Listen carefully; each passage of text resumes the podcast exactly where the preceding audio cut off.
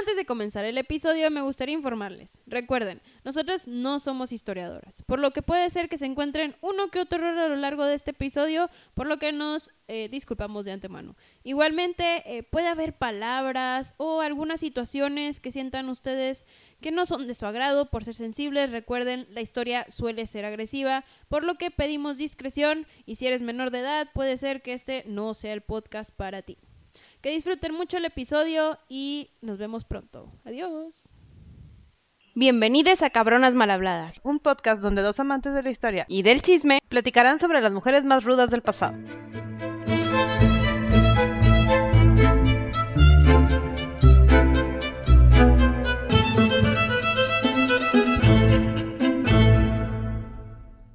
Hola Sandy. Hola Gaby. ¿Quiénes son las cabronas de hoy? Uy, hoy vamos a hablar de dos Marías, así se llama el capítulo, de hecho, las, las Marías. Dos Marías. Son Marías que vivieron en una misma eh, época, es decir, eh, años similares, guerras similares, situaciones similares. Probablemente se conocieron. Yo creo que sí, yo creo que hasta platicaron y se cayeron mal o se cayeron bien en algún punto de la vida.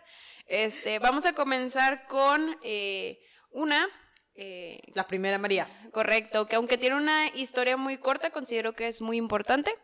Eh, influyó mucho en los temas de eh, pues involucrarse con gente muy importante de la época de la colonia y todo eso, y es la famosa redoble. Te cuelgo Ya iba a empezar yo eh, con los errores aquí de pronunciación. No hablamos náhuatl. Deberíamos esforzarnos por hablar Deja náhuatl. tú, hasta lo practiqué antes de empezar el capítulo. Bueno, Tecoelhuetzin o Tecueltzin o ya saben que en esas épocas los nombres no eran algo serio, entonces cambió mucho a lo largo de la vida de esta persona. Y nadie escribió formalmente cómo se llamaba en náhuatl. Ajá. Entonces, así la llamaremos, como la historia lo dice. Eh, ella nació entre 1501, 1502, todos dicen que 1501, entonces digamos esa fecha. Eh, sabemos que normalmente no la registraban tan on point estos temas, entonces... Además era mujer, registrar los nacimientos de las mujeres no era importante. Así es, pero bueno, fue hija de Jicotencatl, este era el cacique de Tlaxcala, eh, justo cuando llegaba Hernán Cortés, entonces era, era esta persona muy importante que lideraba todo este lugar y era hermana de Jicotencatl Jr., Jicotencatl Jr., este, que fue soldado con Cortés. Entonces, sí, entonces es Jicotencatl Huehue o el viejo y Jicotencatl joven. Si vieron la serie de Hernán, no estamos muy seguros de los temas de incesto, pero no lo brincamos. Así es. Sí era su hermano, eso sí. Muy bien, aunque no se sabe mucho, voy a comentar un poquito sobre su niñez. Eh, pues era de la nobleza, entonces suponemos que tuvo una educación muy buena. Eh, es decir, muy buena en relación a buenos modales, le enseñaron cómo tratar con gente noble, todo ese esa parte. Y sabía suficiente de cosmovisión y entendía los dioses y el lugar de las mujeres en los templos. Así es, y supongo que el lenguaje noble, todo eso, ¿no?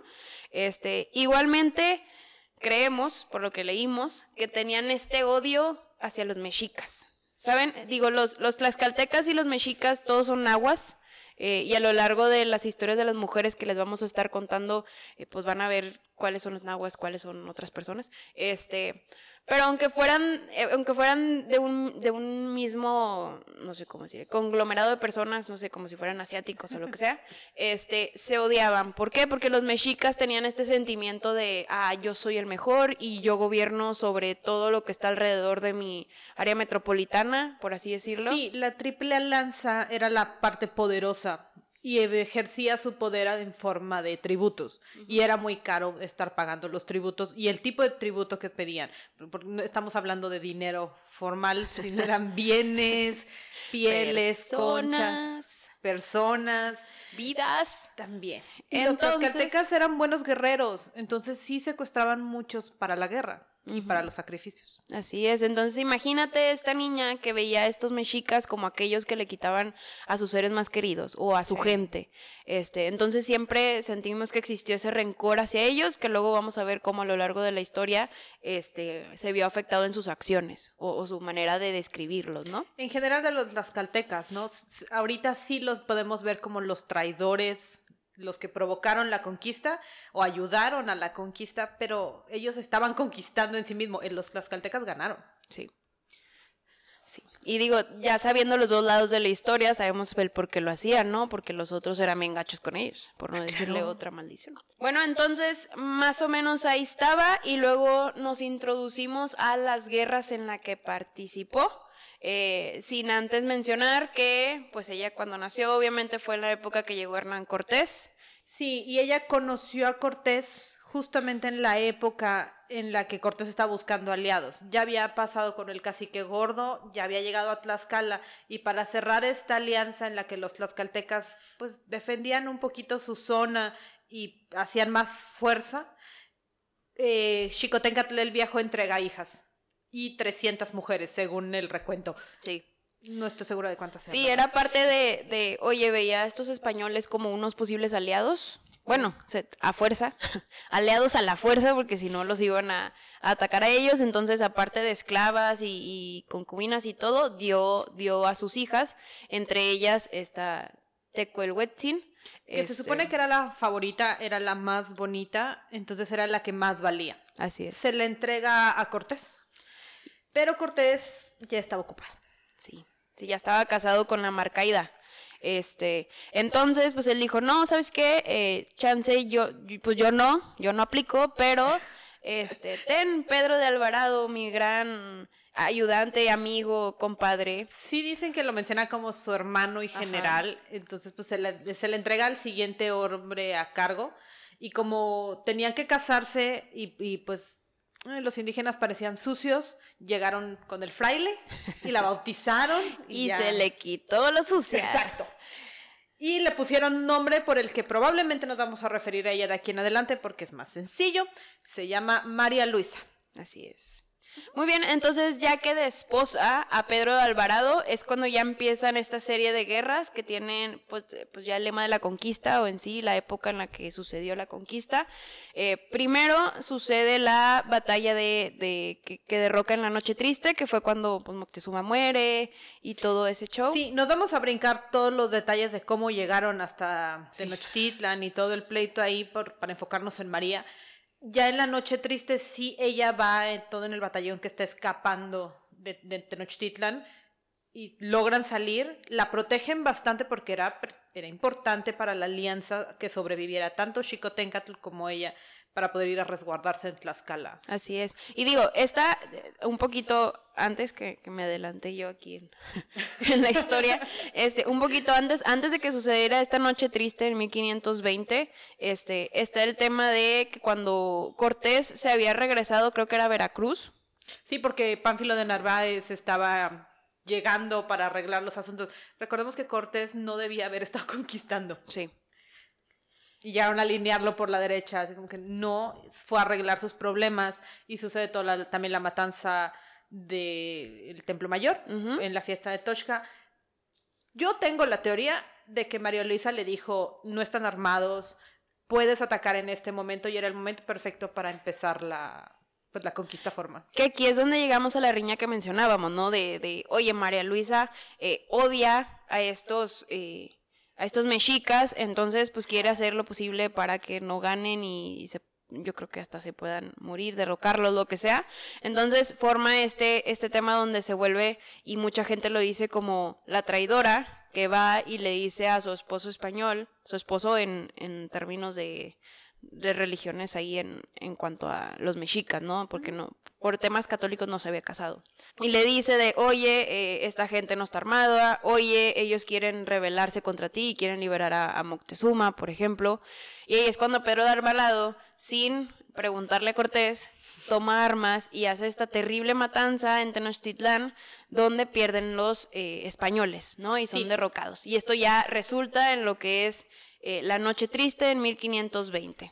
Y después de la Noche Triste es cuando dice Gaby que se regresan a, Tlaxcala y lo reciben con los brazos abiertos porque pues... Eh, sí, llevan a la hija. En el camino también sucede la batalla de Otumba, importante al rato la mencionamos en la siguiente María, que era como que la segunda guerra, ya de que estaban huyendo, los iban acechando. La estrategia militar no era el fuerte mexica, entonces los españoles ganan en esa batalla, sobreviven Cuitláhuac se regresa a tratar de defender lo que le queda en Tenochtitlan y llegan a Tlaxcala, como dice Sandy, y comida, más guerreros, empiezan a reclutar a gente de la zona para poder tener con qué ir como que a la segunda batalla.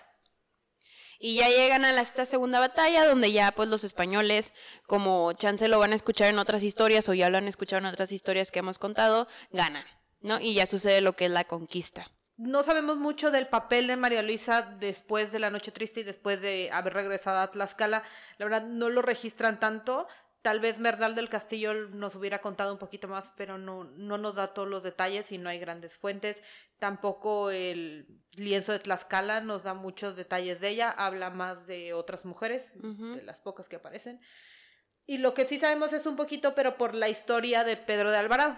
Con Pedro de Alvarado tiene dos hijos, se cree que tres, pero solo dos están bien registrados. Eh, Pedro y Leonor, porque a todo el mundo le ponían Leonor en esas épocas. Todas las mamás se llamaban Leonor. La mamá de Pedro era Leonor. Muy mal. Este, y tenían disque un tercero que te les digo, no está registrado como David, Daniel, Diego, empieza con D, no tengo idea de cómo se llamaba, eh, pero, pero pues Chance tuvo tres, ¿no? Esta María Luisa acompañó a Pedro de Alvarado a otras conquistas que hizo en este continente, como por ejemplo fue a Guatemala, a Chile. Sí, Pedro era el enviado hacia el sur eventualmente se asientan en Guatemala. Sí, de hecho, otra cosa importante a destacar es que, como les decía, ella está casada no por la Iglesia Católica, sino por tradiciones ahí de, de, de los tlaxcaltecas o, o de, de, la... Hicieron el rito indígena. Ajá, dale, fue el rito. Que no contaba para Pedro de Alvarado. Así es, y no contaba para la corona. Ahora, en estas épocas era ilegal por la, colora, por, por la colora, por la corona española el casarse con indígenas. Digo, podías procrear porque era la manera en la que como que españolizabas a todos los a, toda la gente pero no te podías casar con ellos per se no y esto resulta en que aparte de tenerla ella como acompañante pues Pedro Alvarado se casara porque si no no no mantenía como que su estatus su... y porque ya como gobernador de Guatemala sí necesitaba una primera dama o el equivalente de la época entonces, eso recae en que en 1527 se casa con una eh, mujer que se llama Francisca de la Cueva, la cual muere eh, a los pocos años, yo creo, o muy poquito, porque se menciona que luego se casa él de nuevo con la hermana, que es doña Beatriz de la Cueva, eh, ahí toda la familia. Em, Oye, hay un versículo de la Biblia que dice que te puedes desposar al tu hermano. no, y de hecho lo hacían, lo hacían para que no se quedaran solas, ¿no? sí, porque alguien tenía que protegerlas, sobre todo si solo había, no sabemos mucho de esta familia, pero si solo había mujeres, se tenían que casar porque ellas no heredan. Ajá. ¿Quién las va a mantener? sí, sí. No, cuando falleció un hombre que la casaban con el hermano del, del esposo, ¿verdad? Sí. Eh, ya hablaremos de otras mujeres que pasaron por eso. sí, este, muy bien, y aunque eh, aunque esta María Luisa no fuera la esposa legítima por la corona española, pues sabemos que, y por lo que cuenta también este Bernal eh, del, del Castillo, pues que era una relación muy, muy unida, ¿no? Era una sí, parece que era una muy buena consejera. Sí aprende español, entonces se comunica bien con Pedro de Alvarado. Como consejera, tal vez. Puede ser, sí, sí, puede ser. Bueno, pero al fin y al cabo, eh, consejera, acompañante, eh, pues se vio que tenía buena relación con él. De hecho, eh, aunque les decía, no fuera la, esposa legítima, era conocida como una gran dama también por el linaje pues que era tenía. una doña. O sea, sí la respetaban como doña. Era hija de caciques, el responsable de que pudieran haber hecho buena parte de la conquista. Entonces, pues estaba bien acomodada, tenía su casa en Antigua Guatemala y de hecho ahí, ahí muere. Sí, ahí muere en exactamente 1537 por... Eh, cosas desconocidas. La verdad es que no, no encontramos algún registro de por qué se haya muerto, pero eh, pues lo hizo esas durante esas fechas a los que 36, 37 años de edad. Sí, pero normalmente pues eso era grande, ¿no? eran los 40, eran los 80 de ahorita. Se podría decir. Sí, y cosas por las que sabemos que era importante la misa de su entierro y de su, ahora sí que de su vela fue el obispo de Guatemala de la época, entonces no lo hubieran hecho con cualquier persona. O sea, sí tenía algún nombre en la corona, ¿no? Al fin y al cabo. Este, y aunque no sabemos mucho de esta, de esta cabrona que, que hablamos eh, en estos momentos, sabemos que tuvo ese impacto en las guerras y cómo ella explayó sus sentimientos para que se hicieran justicia, ¿no? De lo que los mexicas le hacían a su gente. Ella puso su granito de arena, como dice la consejera que dice Gaby, esa fue una gran consejera y empezó estas batallas que, que ocasionaron lo que fue parte de la conquista, ¿no? Sí, y también es otra madre de los primeros mestizos. Así es. Entonces, muy importante. Buena parte de los que nacimos en México, en algún momento tal vez nuestras raíces lleguen a ellos, fueron de los primeros. Que de hecho, hablando de eso, leí que Pedro, por ejemplo, su hijo Pedro no tuvo descendencia, pero la de Leonor sí. Eh, y así como, por ejemplo, la familia Isabel, pues tenían alto impacto, entonces siempre vivieron muy bien. Sí, caciques. No me acuerdo, pero creo que Leonor fundó alguno de los estados. Sí puede ser.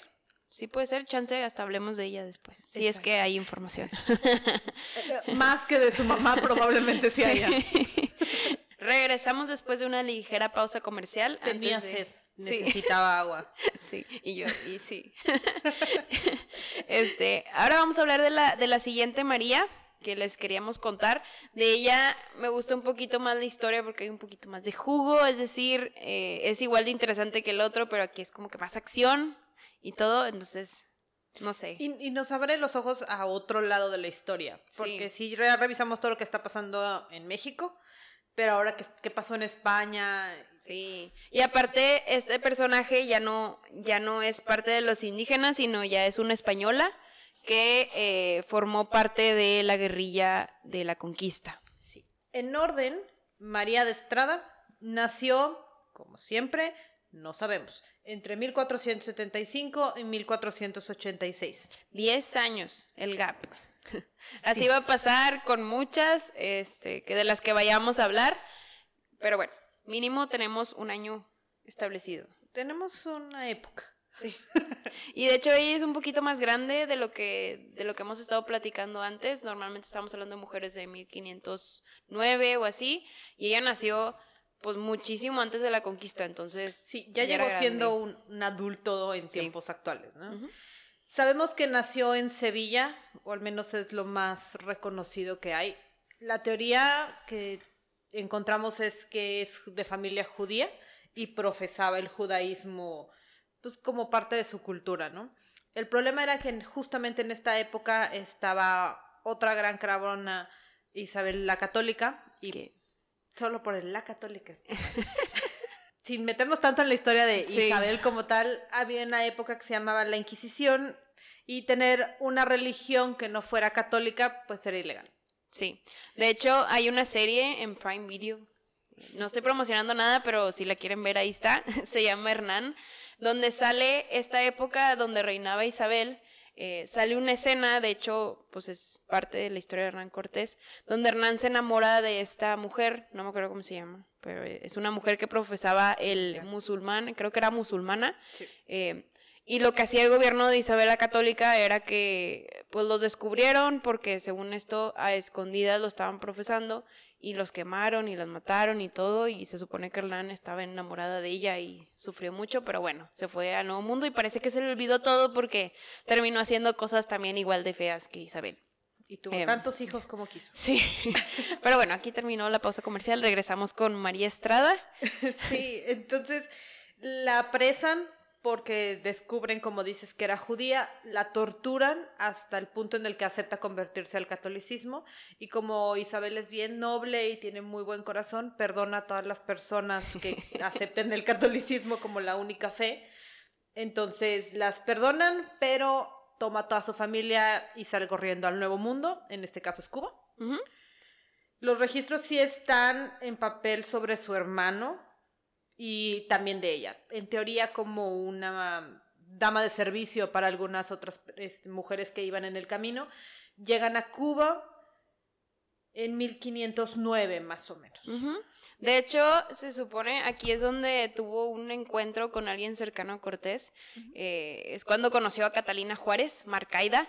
Este, este personaje Marcaida es el que unos años después O sea, si estamos en 1509, unos añitos después, se estaría casando con Hernán Cortés. Y es la mujer ejemplo de la época española. sí. Muy piadosa, muy católica, muy, muy seria, muy recta, que obviamente no se llevaba bien con alguien que no fuera católico. Sí, entonces Marcaida, así como ella muy buena que es, le decía bruja a María Estrada y todo, entonces ahí ves cierto tipo de, de como racismo que había ante las personas que no seguían su religión, ¿no? Eh, Marcaida, Marcaida. Esta María Estrada, de hecho, era considerada como una gitana, algo parecido. Eh, de, de, esas raíces de que la consideran gitana es donde sabemos que puede forjar acero. Y decía Gaby este, también que podía, no sé, agarrar armas y aprendió muchas cosas que no normalmente aprendía una mujer en esas épocas. Sí, las narraciones de Bernal Díaz del Castillo, que es nuestro hombre favorito por dejar todo bien escrito, tal vez no todo sea cierto, pero lo dejó escrito, la describía como una mujer muy alta, muy bonita, pero muy grandota, muy tosca, muy fuerte. Muy masculina. Exacto. Muy masculina. Y que le daba entrada a este tema donde normalmente la mujer delicada y femenina no se iba a adentrar a todo esto que les vamos a contar de María Estrada, o sea, a cómo, cómo ella luchó junto con los hombres. Sí, los pocos libros que encontramos y un poquito donde sale esta investigación, las portadas siempre son ella en un caballo con una lanza, cabello suelto, o decías tú que lo veías trenzado. Sí, tipo, una tipo una amazona, ¿no? Porque aparte hay, hay unos relatos también, no me acuerdo si fue Bernal el que lo dijo, pero que salía con su trenza eh, pelirroja, así yo me imagino, ay, esta es una irlandesa amazona acá. este pero sí, está el tema de decir de una mujer delicada no iba, o sea, ni de chiste iba a entrar en la guerra, pero una mujer masculina puede ser que ya tenga un diferente enfoque, ¿no? De... Sí, y también una mujer delicada no sé qué tanto hubiera sobrevivido el viaje de, España hasta, para empezar. Hasta Veracruz. Para empezar. Este, muy bien, entonces, antes de empezar a adentrarse en las guerras, se casa, ¿verdad? Se casa con Pedro Sánchez Farfán, en Cuba, de hecho, y de ahí es cuando ya, ¿verdad, Gaby? Se va al nuevo mundo, ¿no? Sí, viaja más o menos en 1517. decimos las fechas igual y no son súper exactas, pero nos dan más guía de en qué época estamos. Sí llega con Cortés a las playas de Veracruz y durante las batallas que pasa Cortés durante estos primeros años en las costas, ella era como que la enfermera. Era, se encargaba del cuidado de los hombres y como todas las mujeres se alimentaban, tengo fe en que sea lo único que hizo. Una mujer, o sea, era un cargo muy femenino. ¿no? El ser, el ser la que cuidaba a los hombres enfermos, pero aquí hay también una historia súper padre donde sale este personaje que se llama Francisco de Morla. Francisco de Morla era uno de estos guerreros que tuvo mucho renombre en las primeras batallas de Hernán Cortés, en las batallas ilegales de Hernán Cortés, eh, cuando quería conquistar el Nuevo Mundo. Eh, y, era considerado como que en una de las guerrillas fue el superhéroe. Entonces, el relato comenta que Francisco de Morla al inicio de la batalla se había lastimado.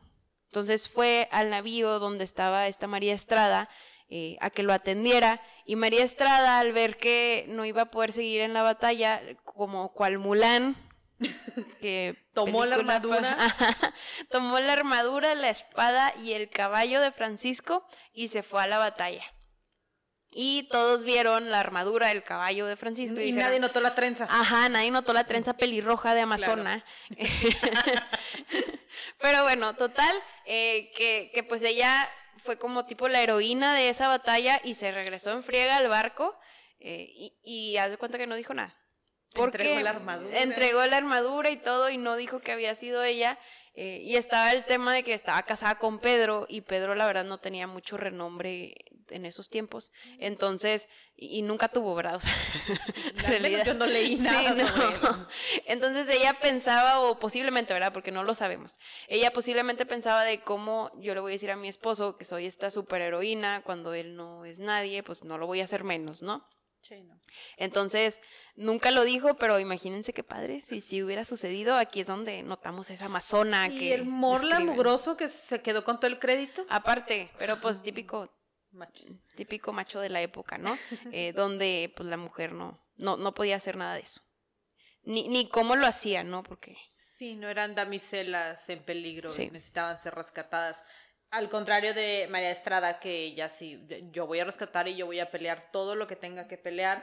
Ella estuvo, se cree que en el sitio en Tenochtitlan, también Bernal Díaz del Castillo sí la narra en La Noche Triste y de hecho menciona que es la única mujer que es española que está en esa huida. También la encuentran durante la batalla de Otumba, que fue la segunda guerra, la platicamos en la Primera María.